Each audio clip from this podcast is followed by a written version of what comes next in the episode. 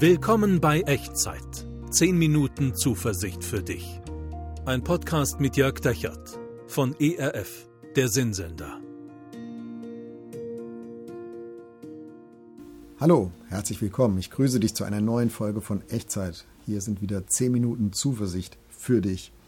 Da musst du dich jetzt selbst drum kümmern. Das haben wir als Eltern unseren Teenagern immer wieder gesagt, als sie so herangewachsen sind und irgendwann wir gedacht haben, jetzt können die die eine oder andere Aufgabe, das eine oder andere, um was sie sich kümmern sollen, eigentlich auch mal alleine hinkriegen. Und es wird auch an der Zeit, dass sie das lernen, dass sie auch spüren, was es heißt, Verantwortung für sich selbst zu übernehmen.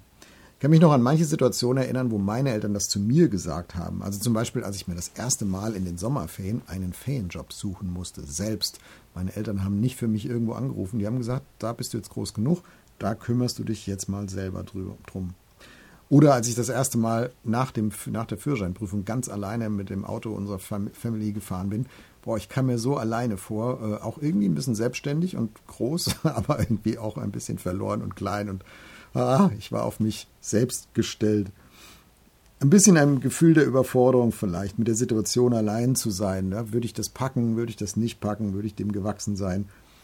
Im Rückblick weiß ich natürlich, dass es gut, dass meine Eltern diesen Punkt gesetzt haben, dass sie gesagt haben, so ab jetzt bist du dafür mal selbst verantwortlich. Ich glaube, nur so können Teenager, Kinder wachsen. Also bis hierhin helfen wir dir und ab da machst du es bitte alleine. Das war gut für mich. Macht Gott das eigentlich auch so? Auf unserer Glaubensreise sagt Gott auch, also bis hierhin habe ich dir geholfen, aber ab jetzt bist du mal auf dich selbst gestellt. Es wäre ganz gut, wenn du dich mal selber kümmerst. Ich glaube nicht. Die Bibel redet zwar immer wieder in vielen Bildern vom, vom geistlichen Wachstum, also dass da der Glaube wie so ein Muskel äh, an Substanz gewinnt und zulegt und stärker wird, aber das ist nie eine Entwicklung hin zu einer wachsenden Unabhängigkeit von Gott, sondern im Gegenteil.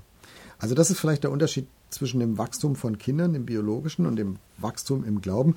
Kinder werden geboren in eine absolute Abhängigkeit von ihren Eltern hinein und erwachsen werden, aufwachsen heißt immer unabhängiger werden von dem, was meine Eltern sagen und wollen und tun und eben Selbstverantwortung übernehmen, zunehmend, soweit das irgendwie geht. Und im Glauben ist es genau andersrum.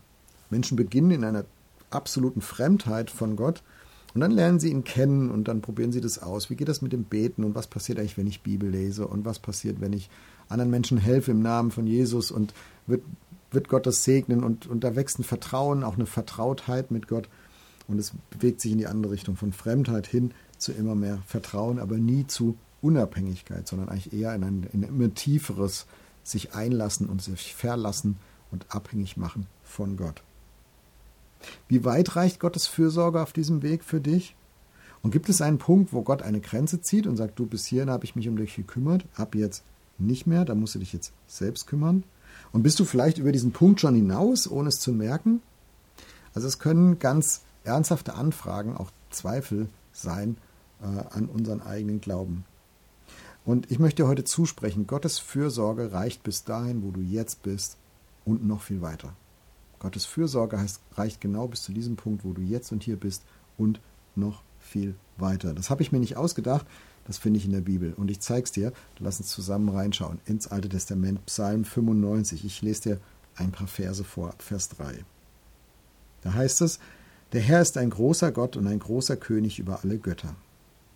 Denn in seiner Hand sind die Tiefen der Erde und die Höhen der Berge sind auch sein.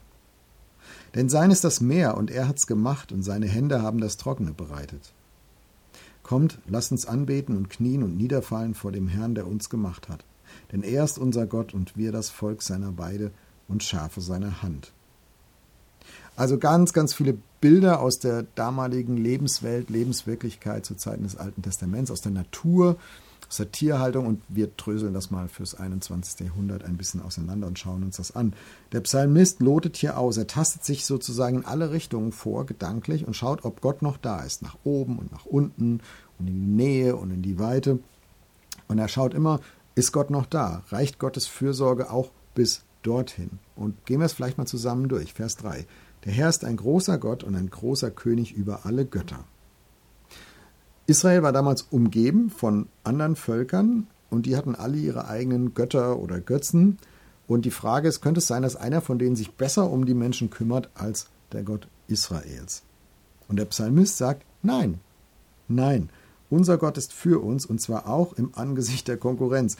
Gott ist höher als alles andere, was in deinem und meinem Leben eine Autorität beansprucht, eine Hoheit beansprucht, eine Macht beansprucht. Gott kommt nie ans Ende seiner Zuständigkeit.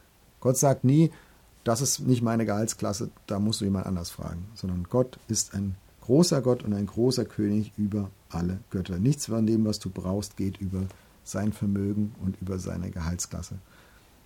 Gott ist da sozusagen immer in der Verantwortung, immer in der Zuständigkeit. Das ist bei ihm immer im Bereich seines Möglichen. Und dann geht es weiter, Vers 4, denn in seiner Hand sind die Tiefen der Erde und die Höhen der Berge sind auch sein. Die Tiefen der Erde im hebräischen Denken ist das das, das Unbekannte, das Verborgene, manchmal auch das Dunkle, das Bedrohliche, das, was dein Leben runterzieht, was dein Leben begrenzt, was dein Leben bedroht, was du und ich vielleicht auch nicht verstehen, nicht greifen können, was niemand begreifen kann, außer einem, Gott. Denn in seiner Hand sind die Tiefen der Erde. Gottes Fürsorge reicht bis dahin, wo du dich selbst nicht mehr verstehst. Und noch viel weiter. Und das zweite, die Höhen der Berge. Also das war das Höchste, das Mächtigste, was die damals im alten Israel gesehen haben, wenn sie sich umgeguckt haben. Es gab noch keine Wolkenkratzer, es gab keine Flugzeuge. Also nichts war höher als die Berge, da wo das Auge hängen bleiben konnte. Und sie haben die Berge gesehen. Und dann schreibt der Psalmist, Gottes Fürsorge ist höher als die Berge. Denn in seiner Hand sind die Tiefen der Erde und die Höhen der Berge sind auch sein. Das mächtigste, majestätischste, was du mit deinen fünf Sinnen sehen kannst, das ist klein gegenüber Gottes Fürsorge. Die reicht bis dorthin und noch viel weiter. Und ich weiß nicht, was das bei dir ist, das Mächtigste, das Wesentlichste, das Wichtigste, was du so in deinem Leben hast. Vielleicht ist es dein Erfolg, deine Gaben, deine Begabung, das, was du dir erarbeitet und erwirtschaftet hast, deine Beziehung, dein Beruf, ein guter Job, Wohlstand, Komfort, deine Ausbildung, keine Ahnung, was es bei dir ist, aber du kannst aus diesem Psalm lernen, Gottes Fürsorge reicht bis dahin und noch viel weiter. All das hast du nur aus Gottes Hand und seine Fürsorge reicht noch weit darüber hinaus. Machen wir weiter. Vers 5. Denn sein ist das Meer und er hat's gemacht und seine Hände haben das Trockene bereitet. Auch hier wieder hebräisches Denken. Das Meer ist ein Bild für das Chaos, das Fremde, das Unkontrollierbare. Da, wo du keinen Halt mehr unter den Füßen hast, wo ähm, irgendwas passiert und du hast, der, der, der Grund, der, der verschwimmt unter dir. Also du kannst dich nicht so ganz fest draufstellen und draufbauen. Und demgegenüber ist das Trockene dein Alltag. Das war damals der normale Lebenswelt, äh, der normale Lebensraum ähm, der, der Nomaden, der Hirten, auch von dem Psalmdichter. Äh, die normale Lebenswelt, in der du dich bewegst, das, was dir vertraut ist. Und der Psalmvers bedeutet, Gottes Fürsorge reicht in deinen Alltag, also aufs Trockene, auf das Vertraute, das, wo du festen Stand hast.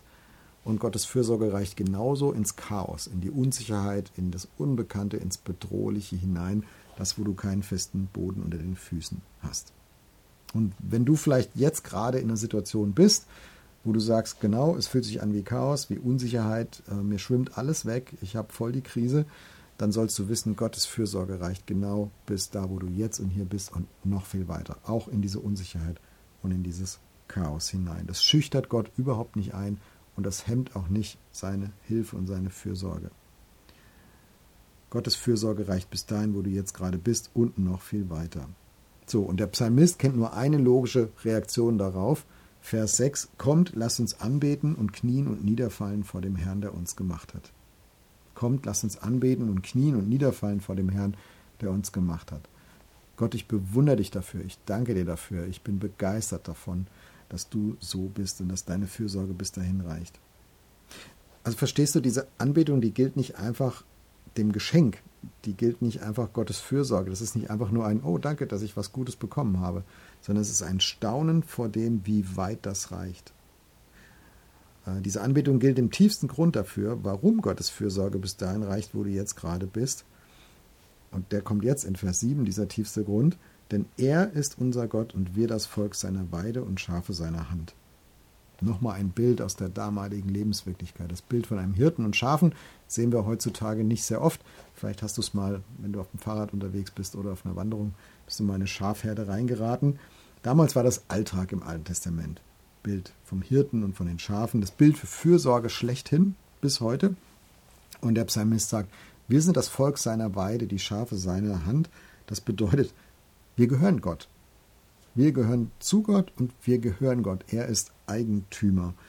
Und wenn du dich auf Gott einlässt, wenn du Gott vertraust, dann ist das mit dir genauso. Dann gehörst du Gott, dann bist du sein Eigentum und dann kümmert er sich um dich wie um seinen kostbarsten Besitz.